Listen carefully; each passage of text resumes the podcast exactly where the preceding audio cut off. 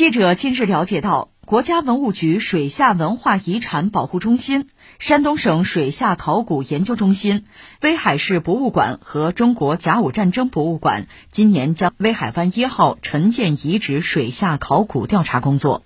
此外，山东威海还将着手编制威海湾一号沉舰遗址文物保护规划等。据了解。威海湾一号沉舰遗址，威海湾一号是北洋海军旗舰定远沉舰残骸遗址，位于刘公岛东南海域。日前，山东省公布第一批水下文物保护区，便是威海湾一号沉舰遗址。二零一七年到二零二零年，威海湾甲午沉舰遗址水下考古调查项目中出水各类文物一千五百多件。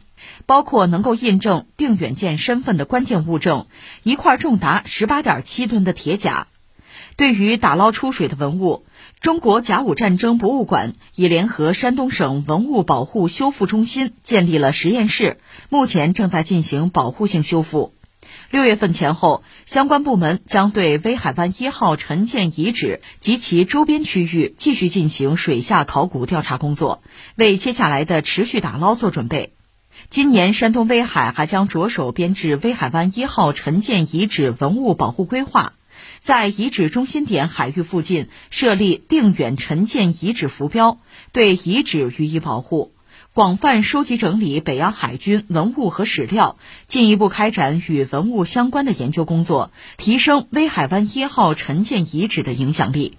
呃，这又是一个让人百感交集的新闻吧？因为这几年呢，涉及到这个北洋水师啊、北洋舰队的考古呢，应该说成果很丰硕。你看，邓世昌这是民族英雄吧？他作为管带就是舰长啊，他统领的那个致远舰已经被发现了，就残骸在水下被发现，然后经远舰也被发现，让人觉得振奋啊、轰动一时的考古发现。现在是什么呢？定远舰。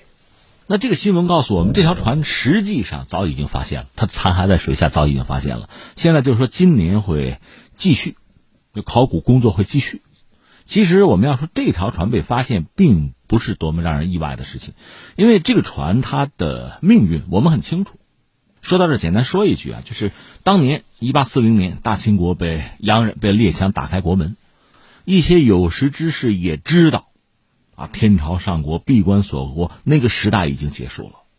你现在不得不和列强打交道，人家又是坚船利炮，你跟他们讲仁义礼智信没有用的。所以这不有一个说法叫“师夷长技以制夷”，就是洋人啊有什么擅长的，咱学过来，咱有了这个东西就可以克制他们的侵略。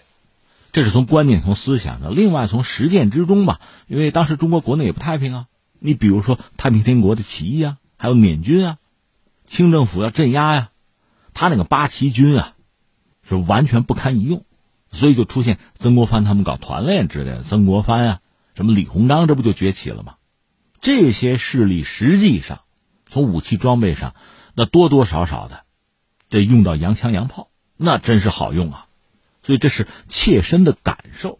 这样呢，在当时大清国就出现所谓的洋务运动，就引进西方的先进，主要是这个军火工业吧。搞近代化、现代化的工业，钢铁呀、煤炭呀、啊造船呢，就搞这些东西。啊，这里面最为典型的，李鸿章搞了北洋舰队，当时叫北洋水师啊。实际上，当时的中国啊，怎么自保？大家想法不一样。比如说，左宗棠和李鸿章就争过。李鸿章是搞海防啊，咱得有舰队啊。左宗棠说：“那海防很重要，陆防也很重要啊，塞防很重要。新疆不就是他从沙俄手里抢回来了吗？”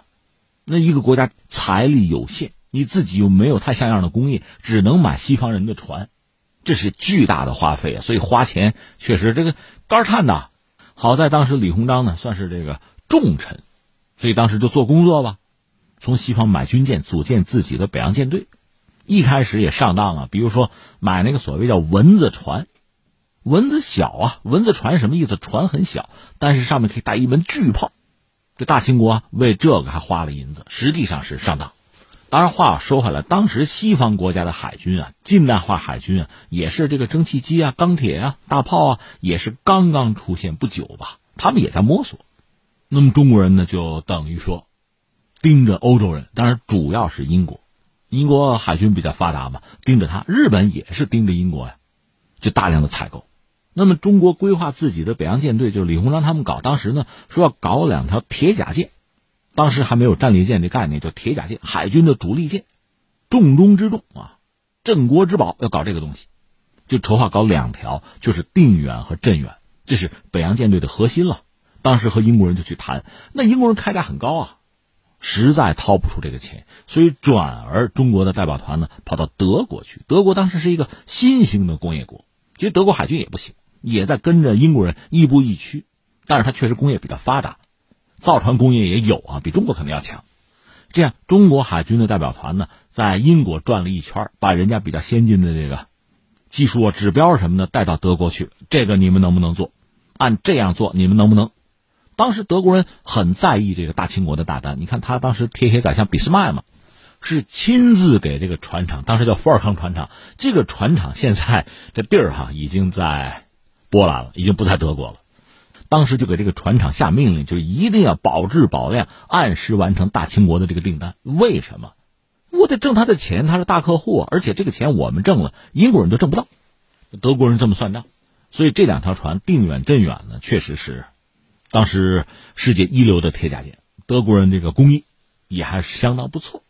在后来这个大东国海战中，你看哈，这两条船确实挨了日本人很多炮，但是因为铁甲很厚实，打不透。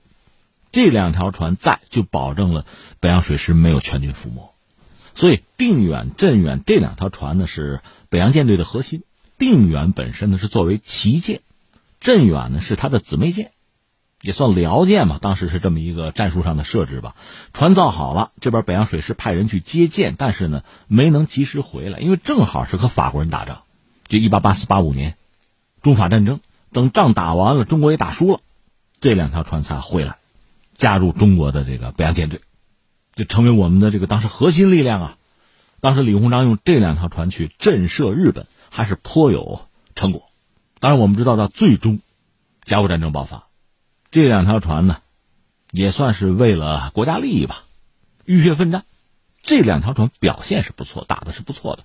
但是呢，这战争最终是打败了。我一直不是说吗？打败这个战争，你要骂李鸿章有没有道理呢？当然有道理，你可以骂他没问题。但是除了他，从光绪到什么翁同龢呀，这一众人等，按说都应该骂。而北洋舰队就非常悲惨，被困在威海卫，就是基地啊。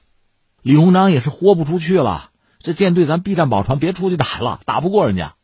光绪那边呢，坐在北京指手画脚，那你想他对前线的状况完全不了解，不知道啊，就主要是骂丁汝昌，还有一帮人，御史言官啊，就趁机就是参李鸿章啊，想把他搞掉嘛，内斗啊，所以北洋水师是孤立无援。到最后啊，定远作为旗舰，说这条船怎么也不能投降，不能落到日本人手里啊，就自毁了，就自爆了。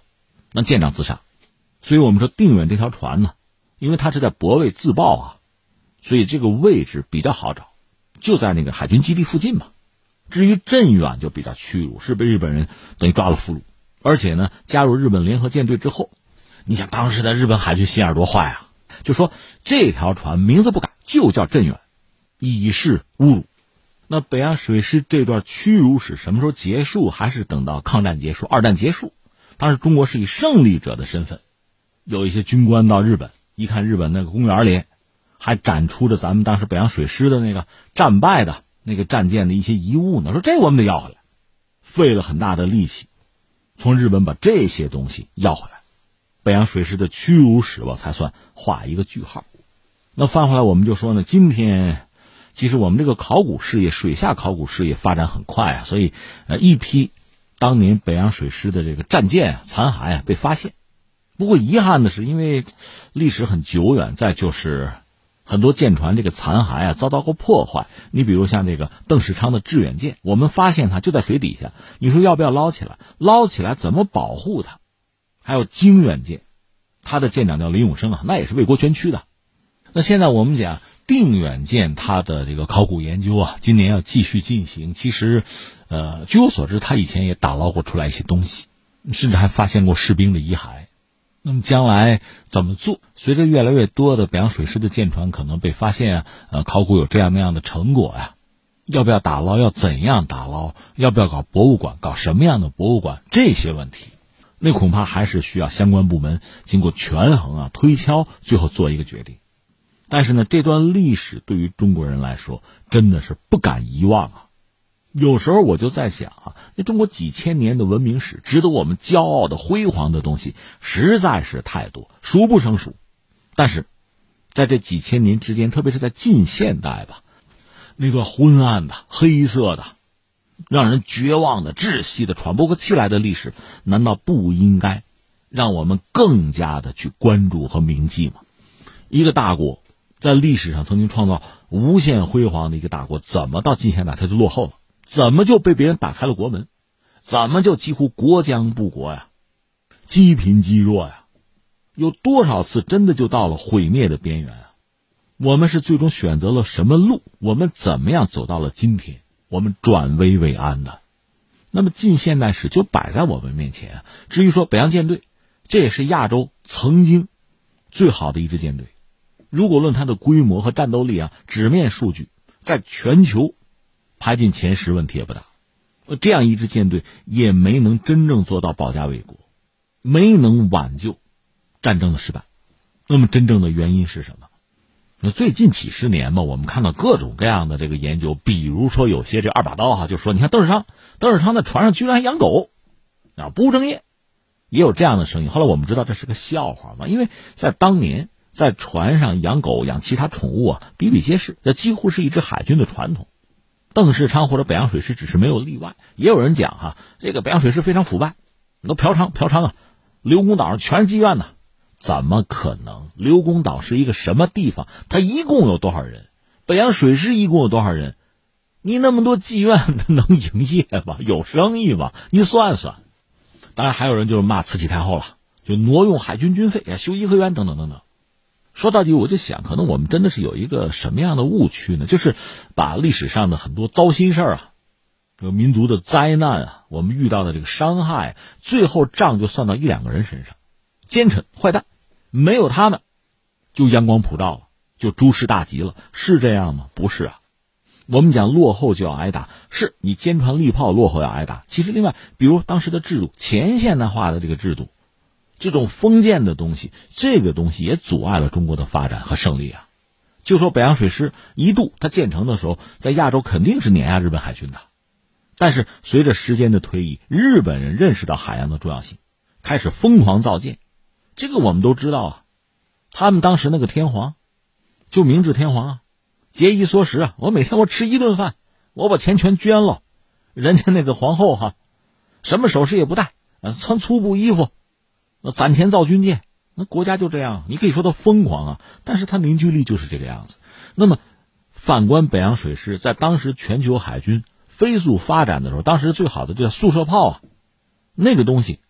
口径不大，但是射速高，杀伤力强，军舰上应该大量装备。可北洋水师其实没有。你比如说定远舰，它那个主炮是三百零五毫米的巨炮克虏伯大炮，但射速非常低，而且装备了大量的实心炮弹，就穿甲弹，而不是所谓的爆炸弹，就开花弹，杀伤力有限。要到海上一交锋，那就吃了很大的亏啊！就是我们是造了一支海军出来。但是呢，没有很好的维护它，也没有很好的利用它。当时那个谁啊，盛宣怀，他们还曾经有一个就是脑洞大开的建议，就是北洋水师啊，我们没有必要和日本海军去在海上搞什么对决，我们直接绕过他们，我们到日本本土，我们轰击日本首都。这其实现在看来不失为一个高明的策略，但是你会听吗？你的观念会束缚住你，让你不敢做这种尝试啊。所以说到这个定远舰的。短暂而壮烈的一生吧。说到呃北洋舰队的屈辱，说到大清国的历史，可感慨的东西非常之多。曾经啊，中国和日本的舰队呃在大东沟嘛，黄海大东沟进行的应该说是全世界范围内蒸汽舰队第一次大规模的对决。很遗憾，我们输了。后来到二战的时候，中国海军曾经封疆自沉，而美国和日本的海军以太平洋。作为舞台进行了大规模的这个航母的攻防战，我们连参与的资格都没有啊！如今，我们赶上了今天这个时代，所以我们必须成为这个时代的主角。国家也好，舰队也好，公民也好，我。们真需要有一种舍我其谁的精神，只争朝夕的精神啊！我们面前的历史已经多次拐弯，中华民族的命运在这多次拐弯之中跌宕起伏。如今，这个民族、这个国家的命运就在我们自己手里，我们该怎么样把握住它？这是当下的中国人每一个中国人都应该认真考虑的问题。